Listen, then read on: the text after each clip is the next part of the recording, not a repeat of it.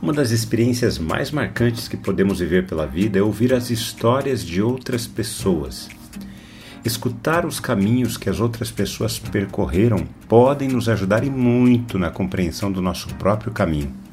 Aprender com os aprendizados dos outros nos fortalece para continuarmos a nossa caminhada.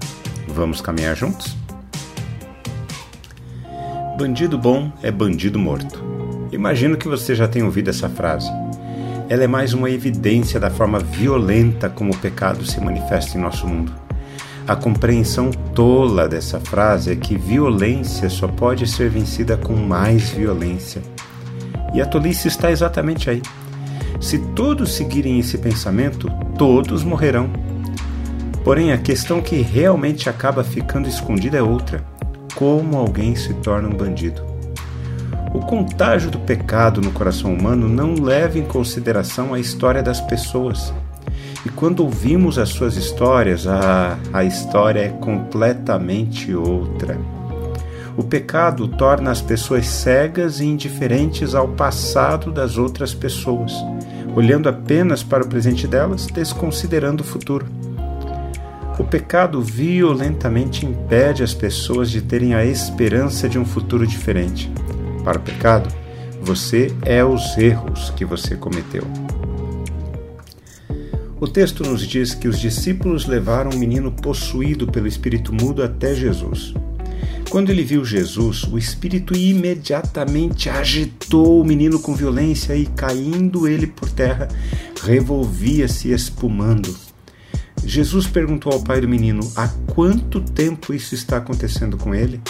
E o pai respondeu: Desde a infância, e muitas vezes o tem lançado no fogo e na água para o matar. Mas se o Senhor pode fazer alguma coisa, tenha compaixão de nós e ajude-nos. Eu quero que, diante do relato deste pai aflito, você leve em consideração a dor dessa família. Desde a infância, o jovem sofria de uma crise incontrolável. A sua família sofria juntamente com ele. Quando alguém da nossa família sofre, toda a família sofre. Este menino, que era rotulado pelas pessoas que não conheciam a sua história de física, sofria física, emocional e espiritualmente. Muitos talvez pensassem que o melhor seria se esse jovem morresse para aliviar a sua família. Porque quando não conhecemos a história da vida das pessoas, elas perdem o valor para nós, se tornam coisas. Quando Jesus perguntou ao pai há quanto tempo isso acontecia com o jovem, ele respondeu que desde a infância. No relato deste pai é visível a percepção que ele tinha do problema. O que ele não tinha era a solução para o problema. Os discípulos de Jesus também não conseguiam mudar a situação do pai e do jovem. É o que acontece com muitos de nós. Vemos pessoas queridas sofrendo.